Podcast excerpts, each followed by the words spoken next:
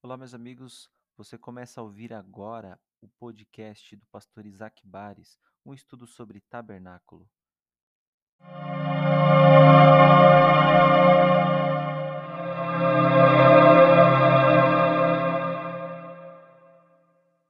Se vê, ele tinha e o sacerdote ao se colocar ao se colocar diante da pia, ele tinha que fazer uma autorreflexão de si mesmo. Ele não poderia, porque ali era, o, era uma, uma autoanálise. Por exemplo, as mulheres davam o bronze, o seu espelho, era a fonte da, da sua autoimagem, da sua beleza, da sua vaidade. Ah, no tabernáculo era apenas uma pia. No templo já eram dez e era um mar de função. Por quê? O sacerdote no templo levantado por Salomão, ele tinha e ele poderia, de fato, não só molhar as mãos, o rosto, porque no, em todo o serviço do tabernáculo era feito descalço. O sacerdote poderia lavar os pés, mas de fato ele tinha que entrar descalço na presença de Deus, para lembrar que era peregrino. Até no templo de Salomão ele tinha que entrar descalço. Há, há uma tradição no contexto bíblico e todos os escravos não tinham sapatos. Tanto é que o apóstolo dos pés sangrentos, um livro, afirma que quando Jesus é batizado no Jordão, ele deixou sandálias e seguiu seu ministério. Por quê? Ele andava descalço, era servo. Então Jesus deixou as suas sandálias e foi. É só um ponto e não, não é citado por não estar exposto à sombra da cruz. Então no mar da fundição, o sacerdote poderia entrar com água na cintura ou água no pescoço, ao ponto de submergir, entendeu? Então, no tabernáculo levantado por Moisés, era para lavar a mão e o rosto e ter um confronto de si mesmo. No templo de Salomão, ele poderia se banhar, não era só mão e, mão e rosto, era o corpo inteiro. Ele tinha que se submergir, tinha que afundar para ficar submerso. Porém, Ezequiel 47 é um rio. Então, a questão da intimidade, proximidade e pureza, você sempre dá para se limpar mais, chegar mais próximo de Deus. É, então, Ezequiel mergulha e ele sempre vai mais fundo. E esse rio saía do templo, entendeu? Uhum. Só uma conexão do yeah. o, Por que o tabernáculo era sempre feito de costas para o sol? Toda vez que parava tinha que fazer de costas para o sol o tabernáculo. A questão é simples, é para eles não confundirem. Né? O astro, o astro rei, o sol, ele é, ele é uma ereção, não é o criador. Então eles davam as costas para o sol para poder adorar e de fato fez.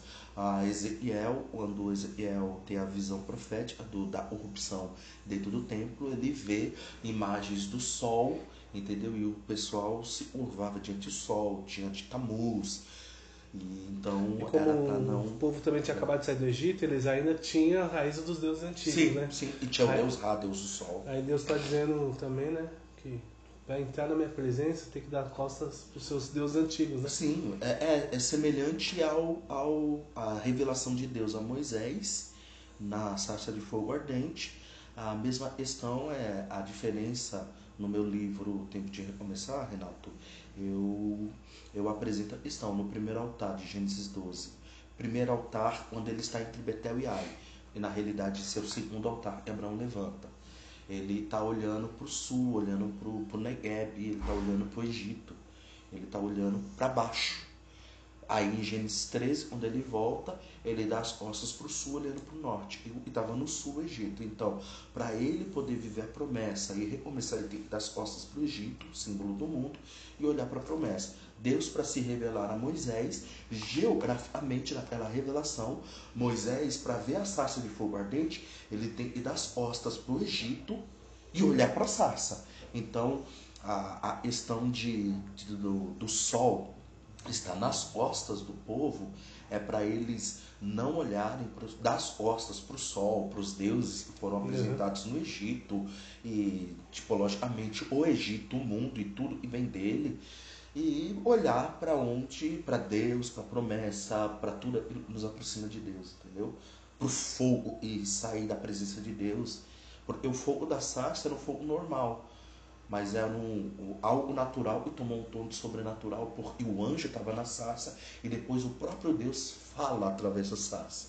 Então é, é das costas, né? Por isso que não pode estar tá olhando para o sol. O altar no, pelo altar de sacrifício. O altar de bronze. O altar de bronze.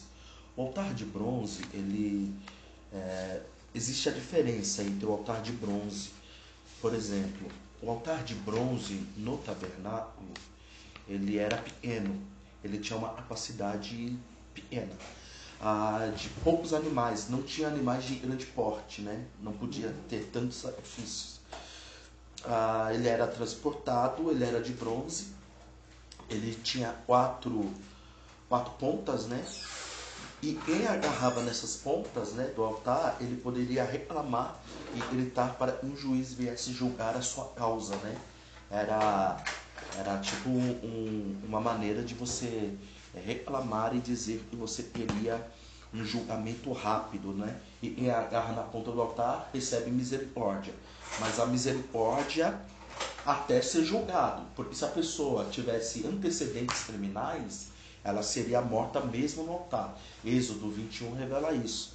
Mas se ela fosse, se ela fosse uma pessoa justa, um réu primário, ela seria absolvida. Então o altar não era somente um lugar de morte, era um lugar também de vida. Então isso deve ser observado para todos os estudantes de teologia. Um exemplo bíblico disso é primeiro livro dos Reis, capítulo 1 ou 2, que fala sobre a morte de de, de Joabe, que agarrou na ponta do altar e morreu, e de Adonias, é, irmão de Salomão, filho de Davi, que agarra na ponta do altar, mas recebe perdão. É, Joabe tinha matado Abner e Amasa e foi morto no altar. Ele tinha antecedentes criminais. Êxodo vai falar. E em matar alguém maliciosamente, de maneira que morra, essa pessoa seria tirada do altar é, seria ferida mesmo que agarrasse na ponta do altar. Porém, quem não tivesse antecedentes criminais seria absolvido, iria voltar para sua casa em paz. Então, o altar, demistificando, o contexto era só de morte. O altar também providenciava a vida. Ah, isso é um ponto a ser observado e muita gente não, ele não anexa. Mas o altar era um lugar, era o começo, o sacrifício. Sem passagem pelo altar, não tinha acesso a nenhum outro utensílio no tabernáculo.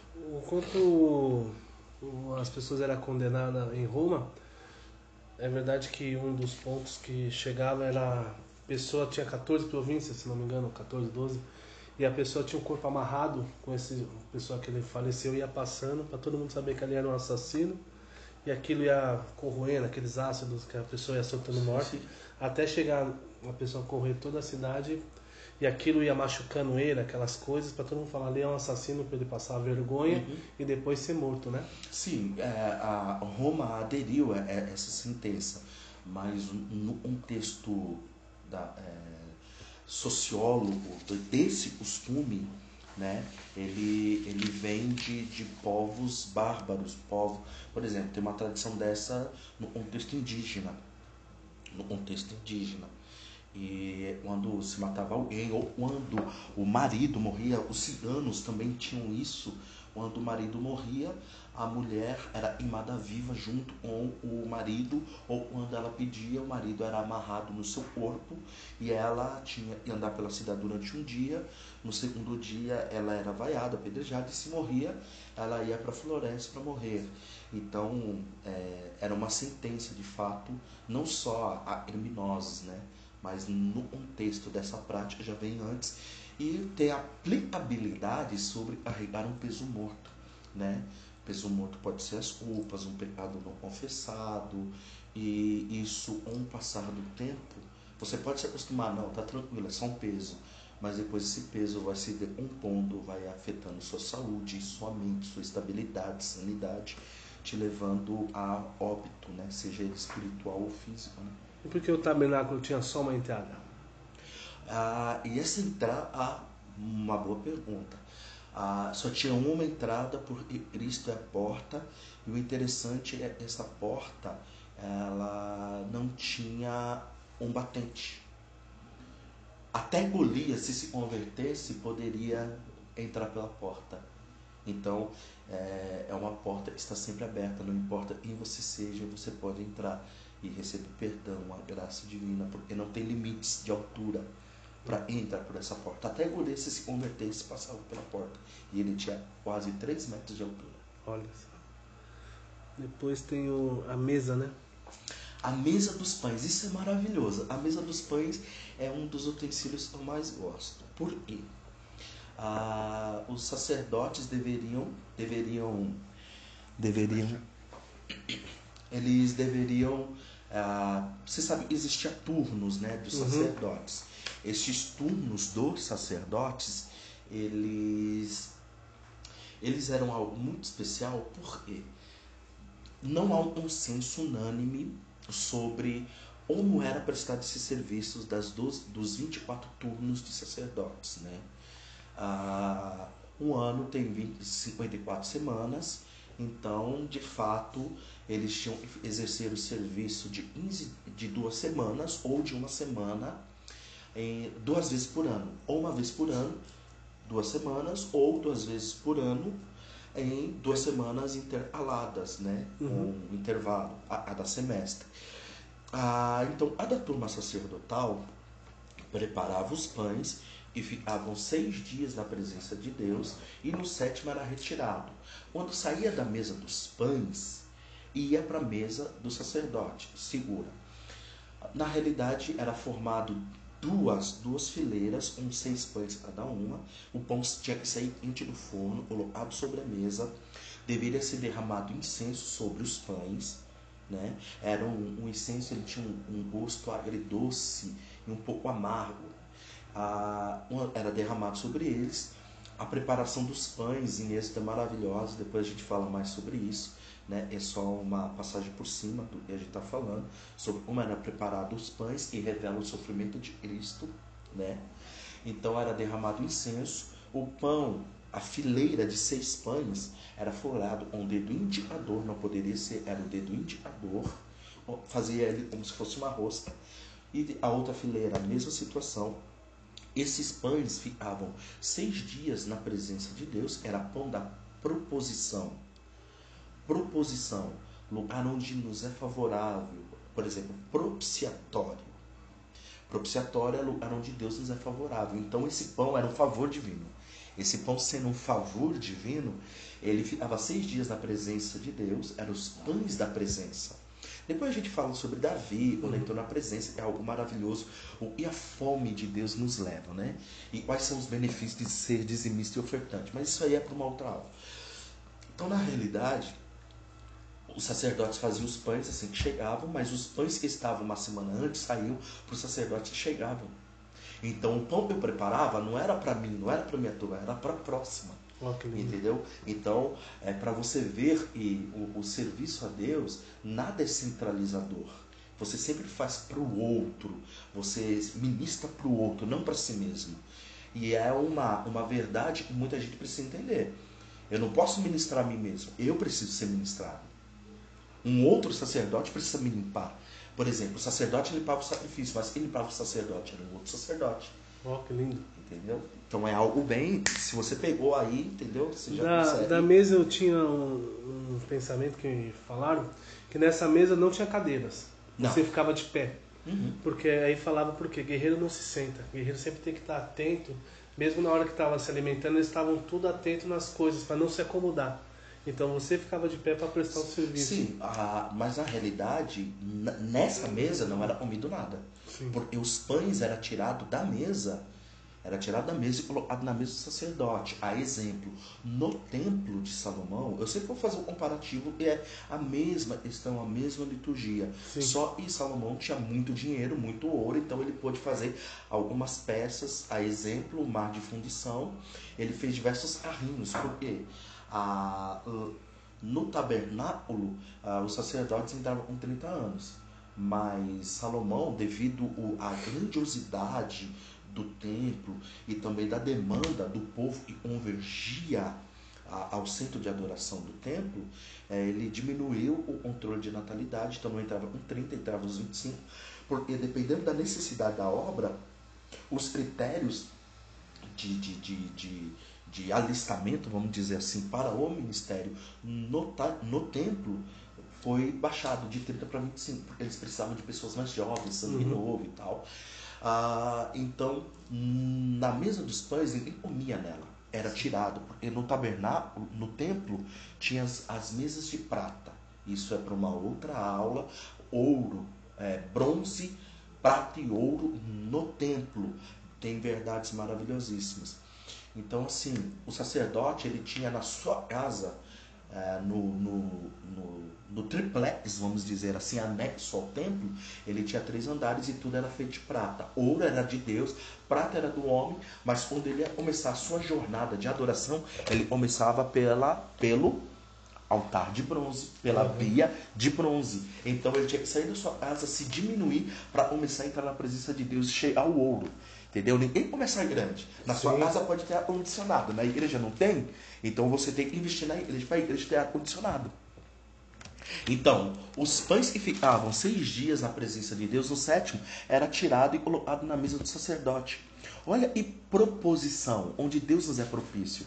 O pão que estava na mesa de Deus, você trabalhando para Deus, você cuidando das coisas de Deus, o pão da mesa de Deus vai para a tua mesa. Ah, que lindo. E Deus vai te sustentando. Por exemplo, o Salmo 120, o Senhor dá aos seus amados enquanto dormem o pão. Sim. Porque o texto ali é sobre pão, né? Então, enquanto você dorme, enquanto você trabalha para Deus, tem pão da mesa de Deus, saindo da mesa de Deus indo para tua mesa, porque Deus te é favorável. E o castiçal? Ah, isso aí, isso aí é três horas para falar só sobre ele. Né? É três horas sobre a menorá, sobre o candelabro né, basicamente é uma haste central, né, estrutura central, e sustenta outras três partes. Né?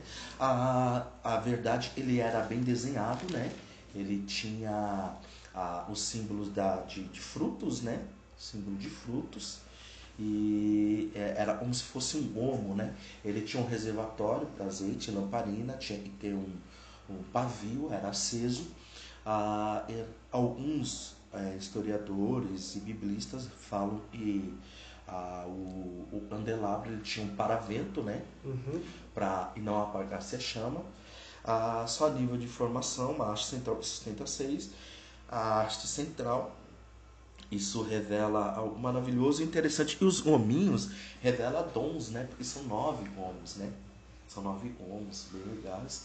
E esse candelabro é, era a única fonte de iluminação dentro do tabernáculo.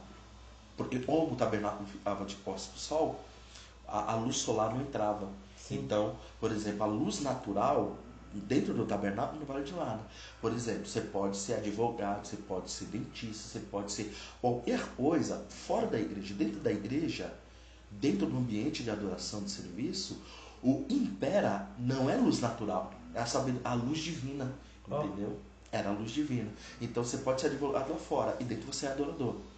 Você, você pode ser é, multimilionário lá, mas aí você tem que entrar descalço porque você é servo.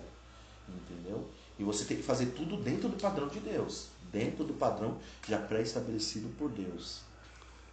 Eu esqueci o nome, é o. O altar de, de incenso. incenso e ficava diante do véu. Você já, já notou interessante, né? Né, é a, a sombra da cruz no tabernáculo, primeiro o altar de bronze, a pia e depois o incenso. Isso em linha reta, tá? Isso uhum. em linha reta. Você sabe que o altar de bronze está conectado ao altar de incenso. No altar de bronze. O altar de incenso era de ouro, não? Era de ouro, é o altar de ouro. Ah, interessante que no altar de, de, de, de bronze tinha que ter sangue, sacrifício. Sim. E o altar de bronze não podia ter sangue, só podia ter fogo. Olha só. É, por, eles estão conectados. Você pode ver no Apocalipse, no Apocalipse, tanto o altar de bronze quanto o altar de incenso, eles estão interligados. Tanto é que o altar de incenso aparece no céu. Né? Aparece no céu. Então, assim, a, o altar de bronze provia, isso aqui é só nível de informação, ah, quando quando o, o profeta denuncia, quando Jesus denuncia ah, o sangue de Zacarias que foi morto entre o pórtico e o altar, entre o pórtico e o altar ficavam as escadas de acesso ao templo. Jesus estava falando, estava denunciando um assassinato entre o pórtico e o altar. É, infelizmente, os lugares e deveriam ser mais santos é onde acontecem as maiores tramóias, estratégias de assassinatos espirituais, de retomadas de campo, de, de, de calúnias, de, de é, acontecem as piores tragédias humanas entre o pórtico e o altar, um lugar que deveria ser santo, um lugar que deveria ter um caminho. Por quê? Era onde ficava o acesso do, do altar de bronze ao, ao altar de incenso, onde ficavam os degraus, aonde, antes de degrau, o povo cantava o Salmo 120 ao 135, porque ali ficava o coral. E era o lugar da passagem, onde o sacerdote sacrificava o, o animal pegava o sangue do altar de bronze para levar e espargir uma vez por ano no dia da expiação. Espargia sete vezes diante do véu e sete vezes no propiciatório. A gente vai falar daqui a pouco sobre o propiciatório. Isso para poder entrar. Então aquele caminho era um caminho de sangue. Era o sangue do sacrifício, não sangue humano. Deus nunca Sim. pediu sacrifício humano. Tanto é que quando Samuel é apresentado a Deus, o, o, o escritor, o cronista vai dizer, ele foi apresentado para a vida. Porque nesse mesmo período, as crianças eram apresentadas a Moloque pela morte. Existem sete níveis de adoração a Moloque. Isso aí depois a gente vai falar, né? Vai falar sobre isso. Se vocês quiserem agora a gente fala, mas depois. Opa! Também. Estamos aí. É, em resumo, primeiro você começava dando uma farinha, uma oferta a Moloque. No penúltimo, eu vou pular, depois eu vou dar para vocês aí de, de maneira bem, bem, bem sequencial. Primeiro a farinha, não custava muito, porque era produto da terra. Depois vinham os animais, era produto do seu cuidado. Em última instância, porque aí os animais começavam com um animal pequeno, de médio porte, grande porte, e por último, para eles devotos a Moloch, tinha que sacrificar seu filho. O filho não era sacrificado na hora tinha um processo de crescimento, de envolvimento com Deus. Porque todo Deus exige sacrifício. Por exemplo, quem tem o dinheiro mamon como Deus, mamon, dinheiro, sempre vai exigir sacrifício como Deus. Vai exigir seu tempo com a família, vai exigir a, a, a sua saúde, porque tem gente que gasta toda a vida para ganhar dinheiro, depois gasta todo o dinheiro para ganhar um pouco de vida. Eita, vai ter pregação domingo então. Terra. Então existe essa questão. Todo Deus exige sacrifício. E a verdade é que Samuel foi entregue ao Senhor para a vida. E os filhos do, do povo, dos cananeus, eram entregados para a morte. Então, aquele caminho era sacrifício, era, era a passagem do sangue para a cerimônia. Então, o sacerdote trilhava aquele caminho é, com sangue. E também era o caminho, era trilhado com fogo do altar. Um fogo do altar. Por quê? O altar, o altar de bronze, ele foi aceso pelo fogo divino. Aquele fogo que ardia sobre o altar era o fogo divino. Em Êxodo 40, mesmo e, a, e não esteja escrito, Êxodo 40, quando a nuvem está sobre o, o monte, ó, ó, interessante que quando. Olha só interessante sobre o Êxito Glória. Quando o povo está no Egito, não fala sobre a glória. Mas quando o povo levanta para sair do Egito, aí tem a primeira menção sobre a glória de Deus. Porque a glória de Deus só é liberada na nossa vida quando nós saímos do Egito. Se você fizer toda a trajetória da glória de Deus, você vai ver ela se revelou em diversos momentos. Número 16, o povo está usando Moisés, os líderes, né? Tá usando Moisés de de se ensoberbecer, quando na realidade eles eram soberbos, queriam um nome, a glória de Deus aparece. E quando a glória de Deus apareceu, apareceu para revelar O interessante é que Moisés, quando via a glória de Deus no alto do monte, porque nós estamos falando no tocante à glória. Quando Moisés vai no alto do monte, ele é contagiado pela glória. Porque a glória de Deus é contagiante. Moisés desce, o povo não quer olhar para a glória, porque a glória reflete a minha falta de capacidade ou de vontade de crescer, de se envolver com a presença de Deus. Isso incomoda qualquer um. E quando você tem o, brilho da glória de Deus, a minha primeira reação é: vou ofuscar a glória dele para ele ficar no mesmo patamar do que eu. E o povo iriou um endeusamento em Moisés, porque o rosto de Moisés brilhava, ele colocou o véu e a glória, segundo Paulo vai dizer na carta aos Coríntios, ela desvanecia, mas o povo não sabia. E Moisés, quando a glória desvanecia, o povo não sabia, mas Moisés sabia. Uhum. Porque o povo vê você como um líder e a glória de Deus brilha na sua vida. Aí por trás dos bastidores, quando você tira o véu, você vê o que está debaixo da máscara. Quando Moisés, a glória ia embora, ele tinha que subir de novo, falar com Deus para o rosto voltar a brilhar.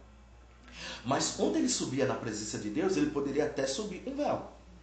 Mas na presença de Deus, o véu não podia continuar. Ele tinha que tirar a máscara.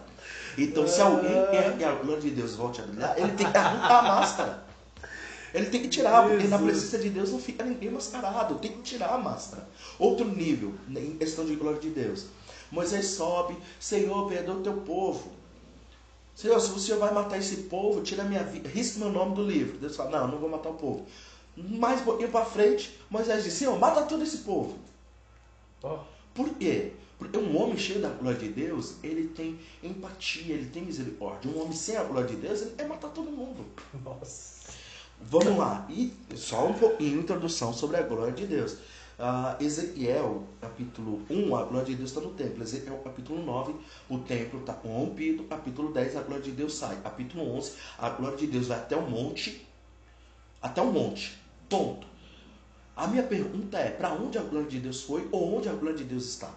Algumas traduções falam que a glória de Deus foi para o monte, o monte, e do monte subiu. Então a glória voltou para o céu. Outras traduções da Bíblia dizem que a glória de Deus ficou no monte. E qual era esse monte que olhava do templo? É uma visão de Ezequiel. Ou pode ser o Monte Tabor ou o Monte das Oliveiras. Então vamos lá. A glória de Deus saiu do templo, porque a glória de Deus, voltando para Êxodo, estava sobre o monte. E na hora que a glória de Deus passou, porque a, tudo no templo, no tabernáculo, foi de fora, porque a arca foi a primeira a entrar. De fora para dentro. Minto, de dentro para fora.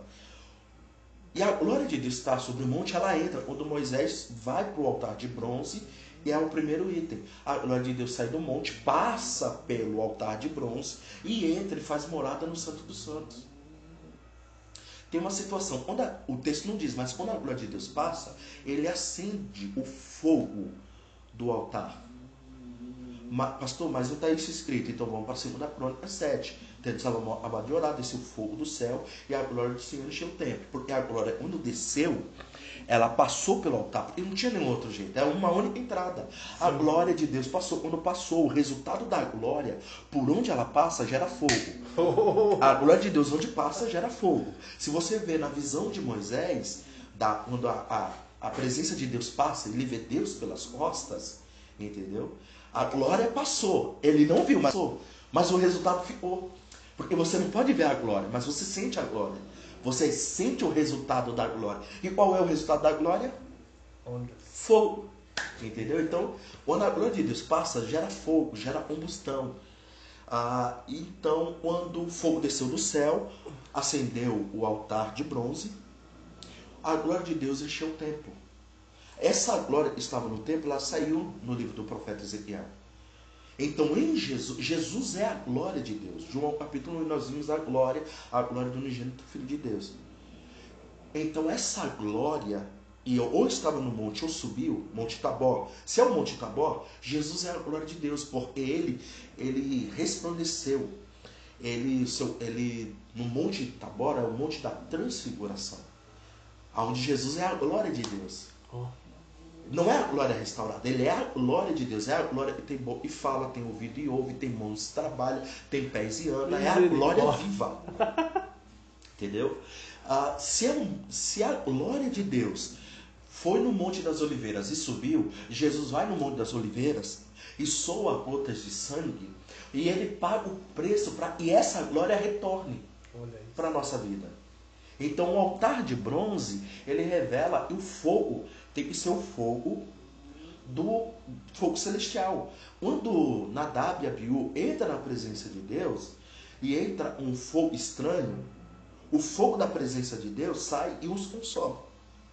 Porque Deus só te aceita um fogo que ele mesmo acendeu. Olha isso. Não tem que ser mecânico. Esse camarada aí precisa entender que tem que tirar a máscara para a glória de Deus voltar, porque o resultado da glória é fogo. Então, quando o altar de bronze e o altar de incenso eles estão interligados. Eles estão interligados. Por quê? Você só poderia acender o incenso com fogo celestial vindo do altar de bronze. Então, eles estão conectados. Olha Então você ali no, entre o pórtico e o altar era o lugar onde o sacerdote passava com fogo. Terceiro, então nós temos agora, primeiro, era o lugar onde passava o sangue para espargir sobre o véu e sobre o propiciatório, porque sem, sem sangue não há remissão de pecados, né? Apesar que sangue de animais não perdoava pecados, ele apenas cobria e fazia com que Deus não aplicasse a sentença, né? Deixando isso bem claro, porque o único sangue que perdoa pecados é o sangue do Cordeiro de Deus, que tira o pecado do mundo, Jesus. Do Valdomiro não, né? Do Valdomiro não, não, não, não. Tá, do Valdomiro não, e nem do nosso presidente atual. Né? O sangue dele também não cura. O sangue de Jesus, no sangue de Jesus há poder. Então, quando você você entra, você entrava, passava pelo pórtico, entre o pórtico e o altar, você passava, o sacerdote passava um sangue passava um fogo e terceiro, ele passava um incenso. Ele tinha que pegar dois punhados de incenso na mão. Ah, no comentário série Heróis, Heróis da, da Fé, Heróis da Fé de Swindle, ele narra ele narra dizendo que tinha dois assessores, um que levava o incensório, outro que levava o incenso. E um colocava o incenso no incensório e o sacerdote pegava, trazia o fogo e acendia e o ambiente ficava. Tem hinos que não são, teolo... não são corretos e nem são teológicos. Tem um hino que retrata sobre essa verdade, sobre a, a, a responsabilidade de encher o Santo dos Santos de o lugar santo e os santos de santos de incenso. É aquele no santo dos santos, da fumaça me esconde. De fato, porque Deus não queria ver o sacerdote. Deus queria ouvir o sacerdote. Vamos lá? Deus queria ouvir o sacerdote. Deus não queria ver, Deus queria ouvir. Porque ah, quando Deus institui a roupa do sacerdote, fala, ó, ele vai tentar no meu padrão. E quando ele entrar na minha presença, eu quero ouvi-lo se aproximando de mim. Porque muita gente acha que aparência é tudo. Para Deus não é aparência. Deus já estabeleceu, esse é meu padrão. Se você obedecer o meu padrão, você entra na minha presença. Eu quero te ouvir, se aproximando de mim. Então o sacerdote tinha que chamar a atenção de Deus não pelas roupas, mas pelo barulho, pelo som que ele produzia. Olha. E o som era a romã batendo na campainha e o crepitar das chamas. Eita, então, sacerdote. Então, aparência. Aparência não é nada. Porque ele iria ficar envolvido na nuvem. Não era a nuvem da glória, era a nuvem de adoração. E, e, por exemplo, uma expressão bíblica, e eu virei a ti. Então, quando eu estou bem trajado, ah, posso me apresentar bem trajado na presença de Deus, mas o que vai atrair a presença de Deus não é minhas roupas, é a minha adoração, é a intensidade da minha adoração. Vai pro lado de Namã também que tinha aquela roupa, tudo. A era... roupa, tudo. E Deus queria. Quando tirava. É, Deus via o que estava debaixo da armadura. Sim. Entendeu? Deus viu o que estava debaixo da armadura. Debaixo da armadura Lepra. É, é a lepra. Pecado. Do pecado. Pode simbolizar muita Sim. coisa. Ponto. Então, quando Deus descia, Deus, o sacerdote atraía a atenção de Deus pelo barulho. Era pelo barulho, não pela roupa. É pelo som de adoração que Deus queria receber. Ele estava escondido, então Deus não quer saber se a sua roupa é Louis Vuitton, é Dolce, seu perfume é Dolce Gabbana, é, é, Chanel, é maravilhoso, é Yves Saint Laurent, é super top. No... É daí que se baseia que Deus sempre fala é, sacrifício como cheiro suave em vossas narinas, porque Deus não fica olhando, Ele quer sentir. É, tem alguns hebraístas que até afirmam que Deus ouve pelo nariz. Né? E Deus ouve pelo nariz, porque tudo relacionado a, a, a, sacrifício tinha que ter cheiro suave, porque esse perfume, esse cheiro é para agradar a Deus, agradar as narinas de Deus. Tem gente que fala que Deus ouve pelo nariz. Então, assim, a adoração é perfume. É. Adoração é perfume. É relacionado a perfume. Precisa ser colocada como perfume. E nós, por exemplo, Paulo vai dizer sobre o, o, bom, o perfume de Cristo. Uns têm o perfume de morte para morte, de vida para vida, e nós temos o bom perfume de Cristo. Ah, então, a, a questão do, do cheiro, o perfume atraía a presença de Deus. Ah, e Deus não via a roupa do sacerdote, Deus via o tamanho da fumaça que ele produzia, porque o sacerdote ele tinha que se esconder no meio da adoração. A adoração era o filtro. Sim. O sangue era o filtro. Então a adoração é um filtro e atrai a atenção de Deus, o amor para nós. O sangue é um filtro e atrai o amor de Deus para nós. Só um contexto histórico judaico sobre sangue, sobre o propiciatório, quando uma vez por ano, no dia do Yom Kippur, os judeus acreditavam era o dia que Deus passava sobre o tabernáculo e deveria ter sangue sobre o propiciatório. E o que tinha dentro da arca? Nós vamos sair um pouco do, do altar de incenso para ir sobre o propiciatório. Certo. Porque quando Deus descia, a, a, o incenso atraía a presença de Deus. Por exemplo, porque esse altar de incenso, ele também estava na presença de Deus. Por exemplo, a, Apocalipse 8 vai dizer os 24 anciões, Apocalipse 4, os 24 anciões ao redor do trono, Apocalipse 5, os 24 anciões ao redor do trono, ah, os 24 anciões ao redor do trono, isso vai declarar uma coisa. Se você ver Apocalipse 8, a cada hora do dia, um sacerdote pega um incenso e apresenta diante de Deus. São 24 anciões, então essa é a demarcação do tempo na, de, dos homens na eternidade. 24 anciões, 24 horas. Cada um apresenta o incenso uma hora do dia. A árvore da vida dá um fruto uma vez por mês. Então, Todas as vezes que 24 anciões apresenta Abuturno, passou um dia na terra entre os homens. Quando a árvore da vida, por exemplo, então sete, sete, sete grupos de sacerdotes se apresentaram sequencialmente. Sete turnos dos 24 anciões. Passou sete dias, então se formou uma semana. Então, quando sete grupos de sacerdotes se apresentam, do, é, vezes quatro Passou um mês, a árvore da vida dá fruto. Então essa, essa é a noção de tempo dos homens, do Cronos na eternidade.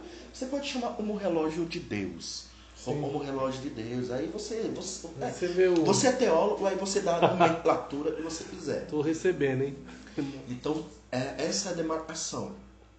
Então, dentro disso, Deus passava. Deus passava para ver para ver o povo, ouvir o povo. Então, o que tinha dentro da arca? Quais são os três objetos que tinha dentro da arca? O maná. Maná, pote com maná. A vara de Arão. Vara de Arão. E. As tábuas da lei. As tábuas da lei. Vamos lá? O pote de maná era. Qual era? Qual era? Porque a, a, a arca da aliança era uma madeira de acaça revestida de ouro por dentro e por fora com argolas de ouro, os varais, né? Uhum. Os varais e o propiciatório, uma tampa de ouro puro batido de uma peça única, com os querubins, com as asas dos querubins apontada uma para a outra. E ali onde ficava as asas dos querubins, só nível de formação, dentro do tabernáculo, a arca foi a primeira a entrar, mas dentro do templo ela foi a última a entrar. É para dizer, e Jesus, a arca de Deus, ele é o primeiro e o último, o alfa e o ômega, tá bem legal. Ah, então, quando você vê a, a junção ali, em Levítico vai dizer, ali era o oráculo, era onde a voz de Deus audível era ouvida. Olha isso. Alguns, hebrai, alguns comentaristas judaicos aplicam dizendo que ali uma luz meia laranja, avermelhada, um azul, ficava brilhando. Era a glória Shekinah, era a glória da presença, né? Apesar de Shekinah é uma palavra que não aparece nos originais hebraicos, né? Mas ela é atribuída à glória de Deus. Ah, então, esse, eu lanço uma pergunta aos teólogos que me ouvem. A madeira de acaça revestida de ouro por dentro e por fora, uma tampa de ouro batido, um ouro mais puríssimo, era o ouro cavote, 24, Uh, mas o pote do maná era, do, era de que material? Eu acho que era bronze. Era de barro. Eita. Um pote de barro dentro de um, de um, dos, de um, de um dos utensílios mais importantes era de barro. Podia ser de barro, mas o que estava dentro dele veio do céu. Olha o segredo. Então, o pote era de barro, mas o que tinha dentro dele veio do céu. Era terra de baixo e maná de cima. Então, é, é, é a condição do homem. Ele pode ser de baixo, mas o eterno pôs algo do céu dentro dele. Aí você pode falar, ah, o maná veio do céu, pode ser uma revelação, porque a palavra maná é, significa o que é isso. Quando o povo viu maná a primeira vez, começou a perguntar o que é isso? O que é isso? O que é isso? Depois eu vou falar sobre maná. Isso numa outra aula. O que é isso? O que é isso? Moisés entra na história e fala, eu não sei o que é isso. Eu não sei o que é, mas sei de onde veio. Veio do céu, veio de Deus, é providência para a nossa vida. Então não importa se o vaso é de barro, o importante é o que tem dentro dele. Exato. Nós temos tesouro em vaso de barro. O vaso é de barro, mas o que tem dentro dele veio do céu. Você não pode desprezar alguém pela aparência. O importante é o que tem dentro dele. Aleluia. Aí... Vamos lá. Então, o pote do maná, quando Deus via o pote do maná dentro da arca, o que Deus lembrava, Renato? O que ele estava suprindo? Não. Ele lembrava da rebeldia do povo mesmo, esse povo murmurador. O taberá aconteceu, o fogo de Deus acendeu entre o povo, números 11. Deus matou um monte de gente porque era tudo murmurador. Então, quando Deus deu o maná, ele deu o maná por uma providência aos fiéis. Sim. Mas ele lembrava da murmuração do povo. E o sangue sobre o propiciatório? Esse povo pecou, mas eu não vou aplicar a sentença. Quando Deus via as tábuas da lei, o que Deus lembrava? Os mandamentos que mandou. Sim, é, os seguir. mandamentos, mas o que, o que ocasionou, o que gerou as tábuas? Porque Deus falava primeiro e o povo não seguia. Por isso que ele Sim. mandou as leis para as pessoas seguirem. E Moisés fez as primeiras tábuas? Quebrou. Por quê? Se Carnaval. Eita. Sexo, suor e sangue.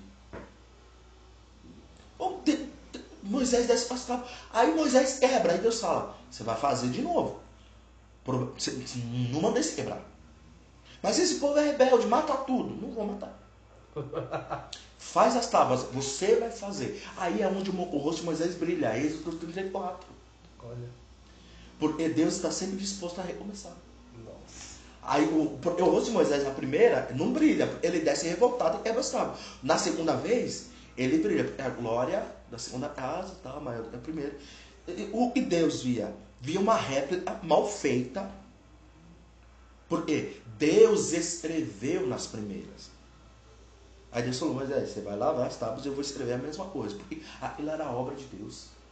Feita com dedo de Deus.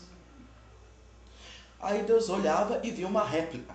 Porque a primeira que Deus fez, por graça. A segunda, agora você vai ter que fazer um sacrifíciozinho aí, vai ter que trabalhar, entendeu? E eu, por misericórdia, vou estender a mesma graça dada. Mas agora vai ter que ser com o seu sacrifício, com o seu envolvimento. Então, quando Deus via as tábuas, Deus falava: Esse povo Olha só. gosta de sexo, suor e sangue. Deus falava: Eu. Mas Deus viu o sangue, não vou aplicar a sentença. Olha isso. Aí Deus olhava, qual o último item? A vara. A vara de Arão. O que Deus lembrava quando via a vara? Estava florescendo a vara floresceu, porque Deus precisava provar que Arão era escolhido. Mas porque Deus tinha que provar que Arão era escolhido?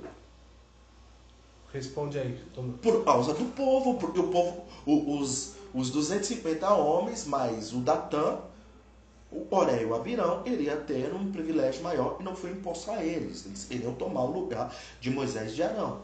Então a vara de Arão floresceu como testemunho e Deus escolheu Arão, escolheu Moisés e, e o povo estava rejeitando os escolhidos de Deus. Se Deus não visse o sangue, ele ia lembrar de tudo e aplicar a sentença. Aí Deus olha, lembra da rebeldia do povo, mas não aplica a sentença por causa do sangue. Entendeu? Nós estamos falando apenas por cima. A daí, tem, cada história tem cada uma das suas revelações. A exemplo, números 16, o caso da rebeldia, ali não é um problema de rebeldia. É um problema político e religioso. E tem gente que fala que política e religião não se discute. Quando Charles Haddon Spurgeon diz que só os idiotas acham que religião e religião e política não se discute. É por isso que os ladrões estão no poder e os mentirosos continuam a pregar. Então, religião e política tem que se discutir, porque números 1, número 16, o problema não é apenas um problema, é um problema político e religioso que Moisés tem que trabalhar. Vamos lá, propiciatório, propiciatório. Ah, era espargido sangue, vamos correr, vamos correr, vamos correr. Era espargido sangue e o sumo sacerdote, uma vez por ano, ele, uma vez por ano, ele tinha que pegar e fazer uma oração. Fazer uma oração. Então o sumo sacerdote, ele pegar, ele fazia toda a liturgia, tinha que entrar e fazer uma oração. E essa oração era um pedido de perdão para Deus não aplicar a sentença contra, contra o povo. Então nós podemos ver que o sumo sacerdote fazia uma oração, e essa oração era a oração que representava a oração de toda a nação. A oração de toda a nação. Então era nesse momento que Deus passava, ouvia a oração, liberava perdão, não aplicava a sentença e trazia sobre o povo algo muito especial e era e era a, o perdão, o perdão, o perdão anual, o Yom Kippur, o dia da expiação. Ah, vamos lá, então o sumo sacerdote entrava para fazer uma oração, uma oração. Essa oração era feita e Deus liberava perdão. Mas o sumo sacerdote, ele tinha que sair do santo dos santos e voltar para a sua vida. Então a oração do povo era ouvida uma vez por ano, porque o sumo sacerdote entrava na presença de Deus. Je Vamos jogar para Jesus? E se não for falar de Jesus, eu nem venho.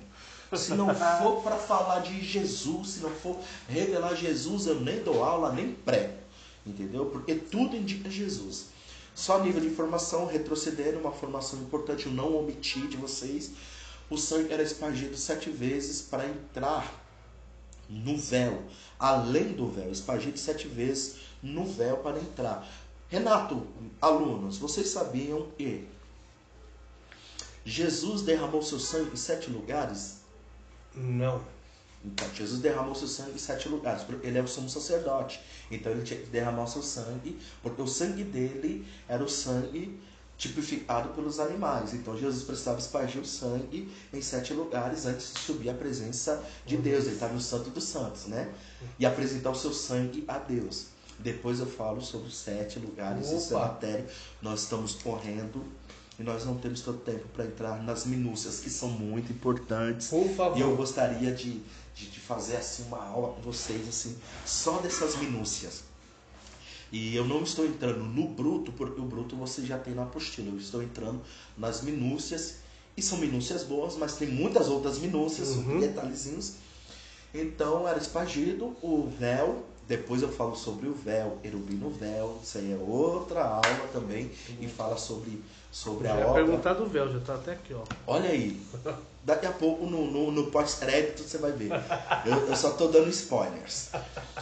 Então, o sumo sacerdote espargia sete vezes, Jesus derramou seu sangue em sete lugares, tá? Via Dolorosa, Ouro de Espinho, no Getsemane, como já foi falado, e em outros lugares também, tá bom? Ah, o sumo sacerdote entrava para fazer uma oração. E a oração do povo era ouvida. O sumo sacerdote entrava para fazer oração e saía e liberava o povo. Por que a nossa oração é ouvida? Porque Jesus, nosso sumo sacerdote, entrou na presença de Deus, no Santo dos Santos do céu, e não saiu. Foi por isso que Jesus, no período da sua paixão, você que é biblista, você que é, é estudioso, entenda algo. Jesus é o noivo e a igreja é a noiva, correto? E se há um relacionamento mútuo, precisa precisa-se ter um pedido formal de casamento. Onde na Bíblia está escrito o pedido formal de casamento do noivo para a noiva? Vamos lá, ajuda, vai, vamos, vamos lá. Pedido formal. E vamos lá, eu já vou ajudar dando a resposta. Onde está o pedido formal do pedido de casamento do noivo para a noiva? Quem é o apóstolo do amor? João. João é o apóstolo do amor. Então vamos dividir o, o, o evangelho de João. A, a, a, expressão de João sobre amor é, é superlativa. João 3,16, o tema central da Bíblia, porque Deus amou o mundo de tal maneira e deu seu Filho unigênito para toda, ele, ele, ele não pereça, mas tenha a vida eterna. Quando Jesus, ele, ele João separa o, evangelho, o seu evangelho em os sete maiores milagres de Jesus e os sete maiores ensinamentos de Jesus. Quando ele sai desses sete maiores ensinamentos e sete maiores milagres, ele começa a, a dizer o, o, o período em que Jesus está se relacionando com seus discípulos. Então, de João, no seu capítulo de número, número 14, quando ele vai falando sobre toda essa questão, ele vai revelando algo maravilhoso. Se você ver a expressão vos amei, vos amo, amei, vos amo, vos amei, você vai ver isso é repetido por várias vezes. Está ali, a partir do Evangelho de João, capítulo 14, até a, a, a paixão de Cristo, a palavra amor, vos amei. Ali está o pedido de casamento do noivo para a noiva. Olha só. Porque ali é o relacionamento mútuo do noivo e da noiva. Bom, tendo dito isso, vamos observar. Ele pediu, Jesus pediu a noiva em casamento. E ele disse: Em meu nome pedireis qualquer coisa e o Pai vou-lo dará. Por quê? Em meu nome. Jesus, ele entrou no Santo dos Santos e está dentro do Pai. Quando você fala em o nome de Jesus ou no nome de Jesus, ele está direito do Pai. Por isso a nossa oração é ouvida diariamente. E ela pode ser respondida diariamente ou no tempo pré-estabelecido pela vontade soberana de Deus. Porque em Jesus, nosso sumo sacerdote eterno, ele entrou e não saiu. Por isso nós podemos orar. Tem gente que gosta de fazer igual no Antigo Testamento, orar uma vez por ano. Tranquilo. Mas tem gente que é mais intimidade e entra na presença de Deus. Quando você for orar, o melhor seria dizer assim: Peço, eu amo um amigo e orava e dizia: Senhor, eu peço licença para entrar em Sua santa presença com essa humilde oração. Eu amava aquela frase de oração. Tanto é que eu dava oportunidade para ele orar sempre. Ele sempre, quando ia orar, a primeira frase dele: Senhor, eu peço licença para entrar em Sua presença no Santo dos Santos, celestial, na presença dos santos anjos, na presença do Todo-Poderoso e anexava o pedido.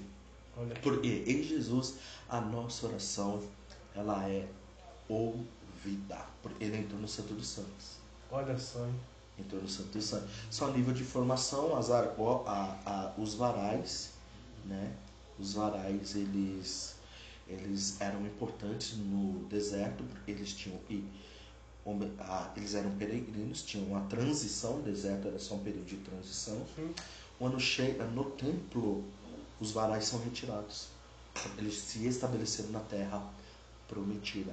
Mas a liturgia não mudou.